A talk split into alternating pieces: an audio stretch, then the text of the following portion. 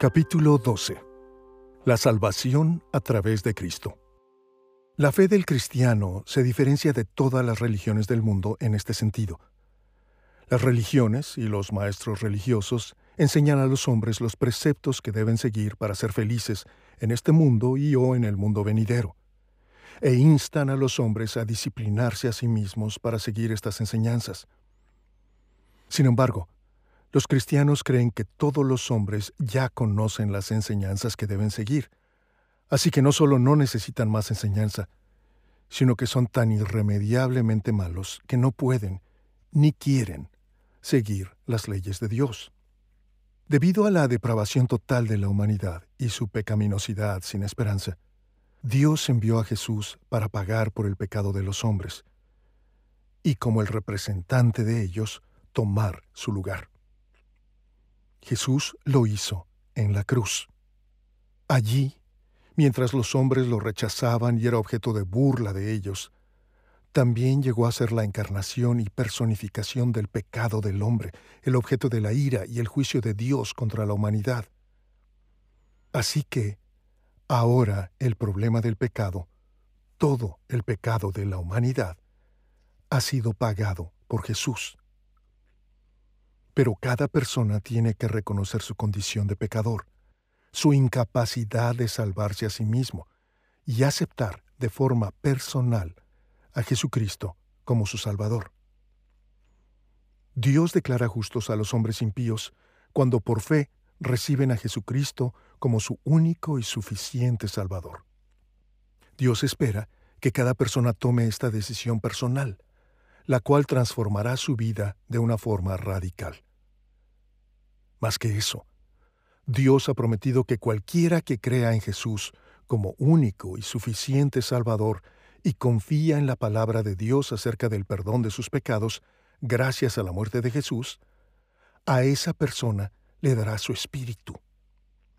Es decir, su espíritu entrará en aquellos que creen, y llegarán a ser nuevas criaturas, nacidos de nuevo en su reino, con corazones diferentes, y con el deseo de agradar a Dios con sus vidas. Este es el Evangelio, las buenas nuevas. Y es el tema del siguiente capítulo que presenta porciones de los escritos de Pablo, discípulo de Jesús.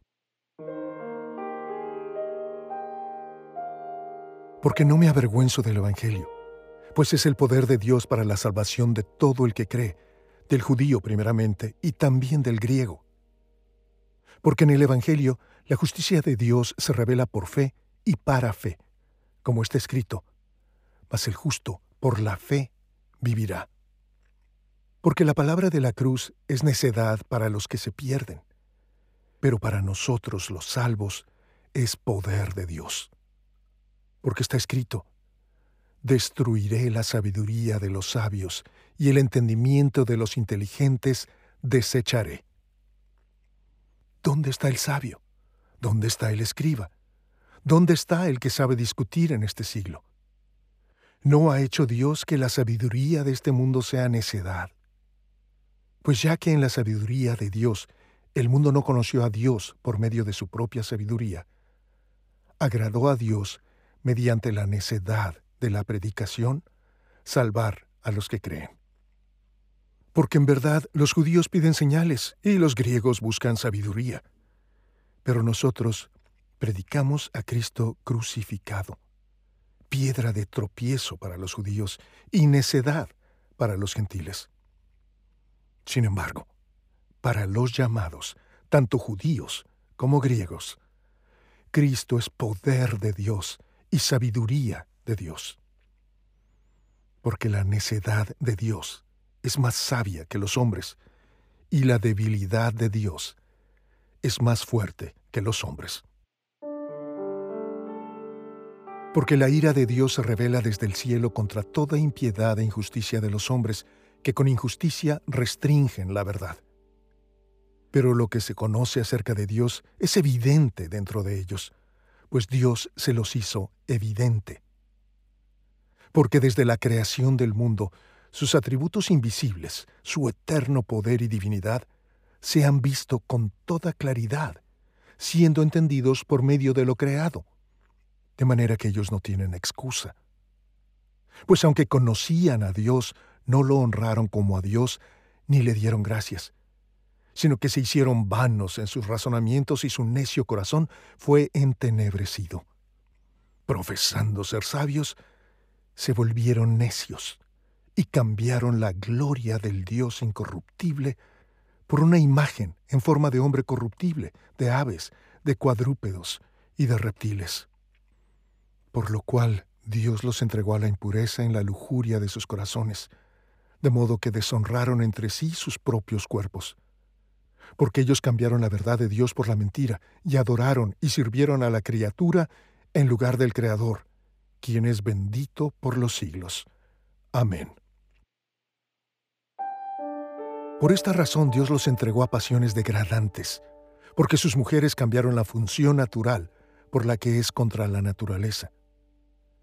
De la misma manera también los hombres, abandonando el uso natural de la mujer, se encendieron en su lujuria unos con otros, cometiendo hechos vergonzosos hombres con hombres, y recibiendo en sí mismos el castigo correspondiente a su extravío.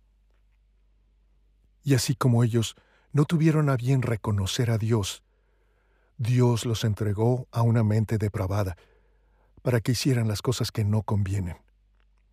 Están llenos de toda injusticia, maldad, avaricia y malicia, llenos de envidia, homicidios, pleitos, engaños y malignidad. Son chismosos, detractores, aborrecedores de Dios, insolentes, soberbios, jactanciosos, inventores de lo malo, desobedientes a los padres, sin entendimiento, indignos de confianza, sin amor, despiadados.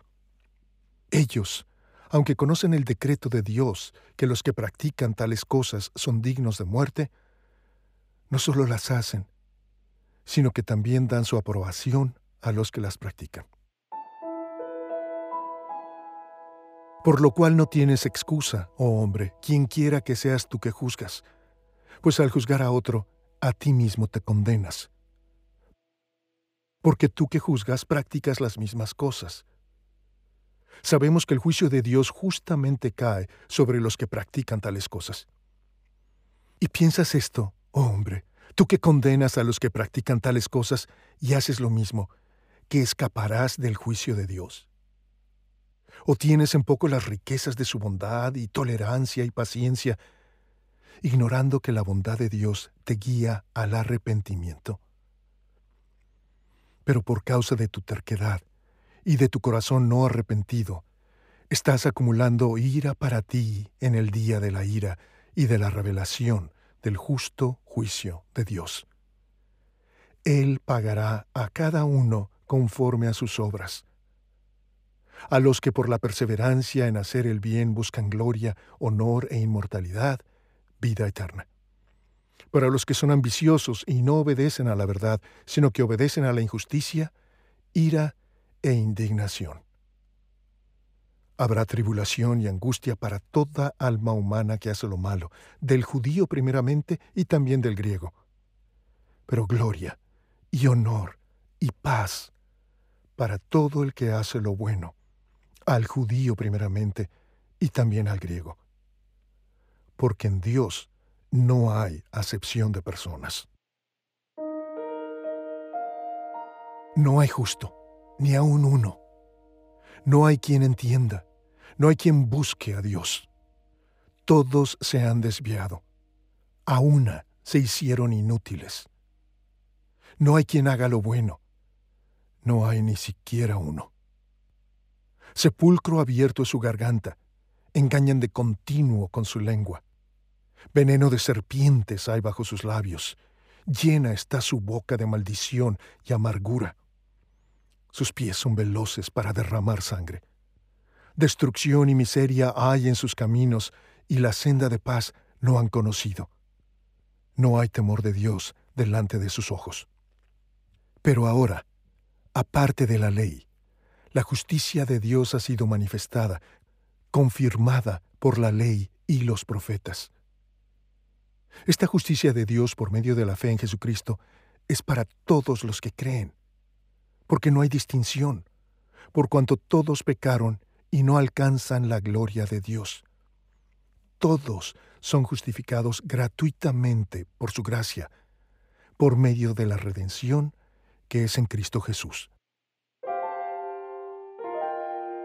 Dios exhibió públicamente a Cristo Jesús como propiciación por su sangre a través de la fe, como demostración de su justicia, porque en su tolerancia Dios pasó por alto los pecados cometidos anteriormente.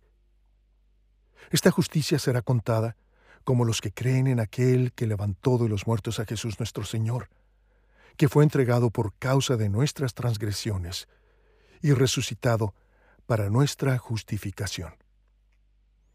Por tanto, habiendo sido justificados por la fe, tenemos paz para con Dios por medio de nuestro Señor Jesucristo, por medio de quien también hemos obtenido entrada por la fe a esta gracia en la cual estamos firmes, y nos gloriamos en la esperanza de la gloria de Dios. Porque mientras aún éramos débiles, a su tiempo Cristo murió por los impíos. Porque difícilmente habrá alguien que muera por un justo, aunque tal vez alguno se atreva a morir por el bueno.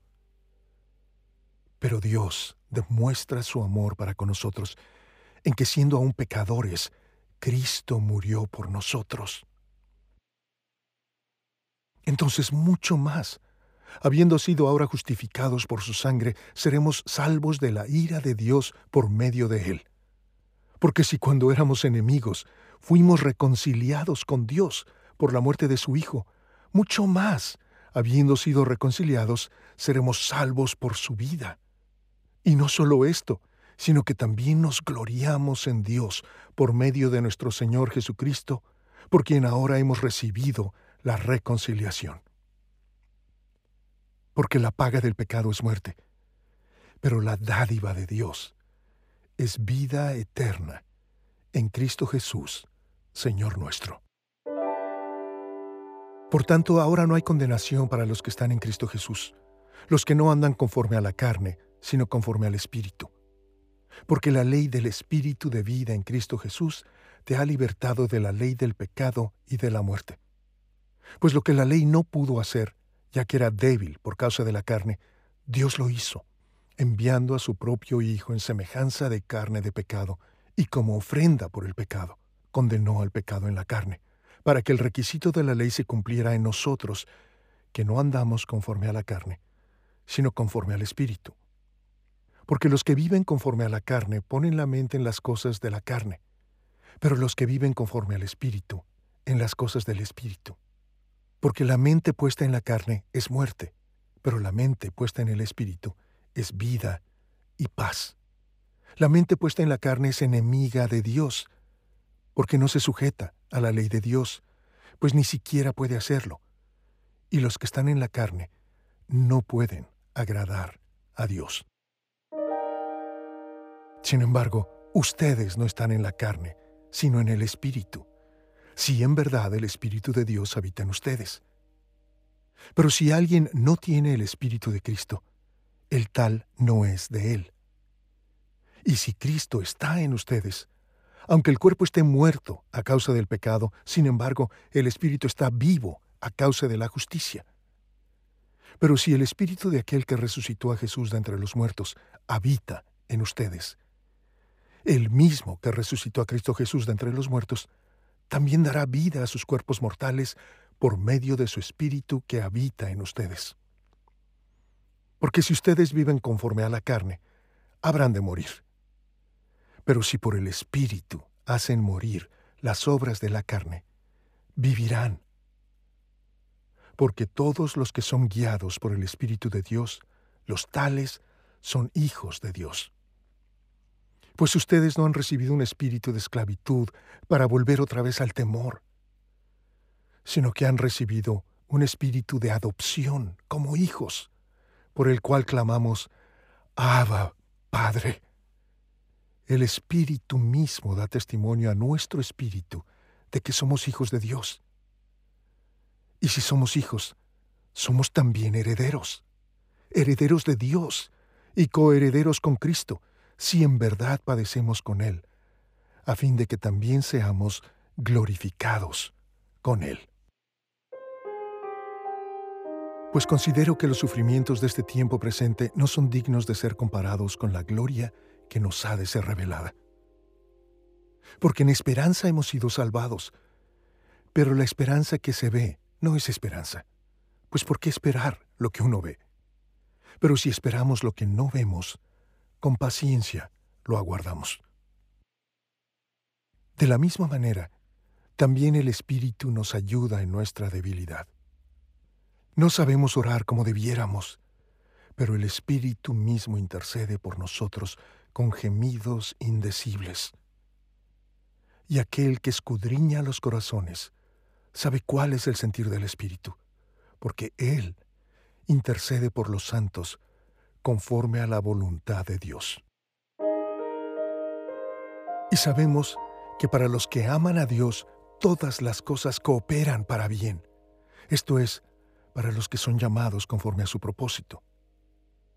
Porque a los que de antemano conoció, también los predestinó a ser hechos conforme a la imagen de su Hijo, para que Él sea el primogénito entre muchos hermanos. A los que predestinó, a esos también llamó. A los que llamó, a esos también justificó. A los que justificó, a esos también glorificó. Entonces, ¿qué diremos a esto? Si Dios está por nosotros, ¿quién estará contra nosotros? El que no negó ni a su propio Hijo, sino que lo entregó por todos nosotros, ¿cómo no nos dará también junto con Él todas las cosas? ¿Quién acusará a los escogidos de Dios? Dios es el que justifica. ¿Quién es el que condena? Cristo Jesús es el que murió, sí, más aún, el que resucitó, el que además está a la diestra de Dios, el que también intercede por nosotros. ¿Quién nos separará del amor de Cristo? ¿Tribulación? ¿O angustia? ¿O persecución? ¿O hambre? ¿O desnudez? ¿O peligro? ¿O espada? Tal como está escrito, por causa tuya somos puestos a muerte todo el día, somos considerados como ovejas para el matadero. Pero en todas estas cosas somos más que vencedores por medio de aquel que nos amó. Porque estoy convencido de que ni la muerte, ni la vida, ni ángeles, ni principados, ni lo presente, ni lo porvenir, ni los poderes, ni lo alto, ni lo profundo, ni ninguna otra cosa creada nos podrá separar del amor de Dios que es en Cristo Jesús, Señor nuestro.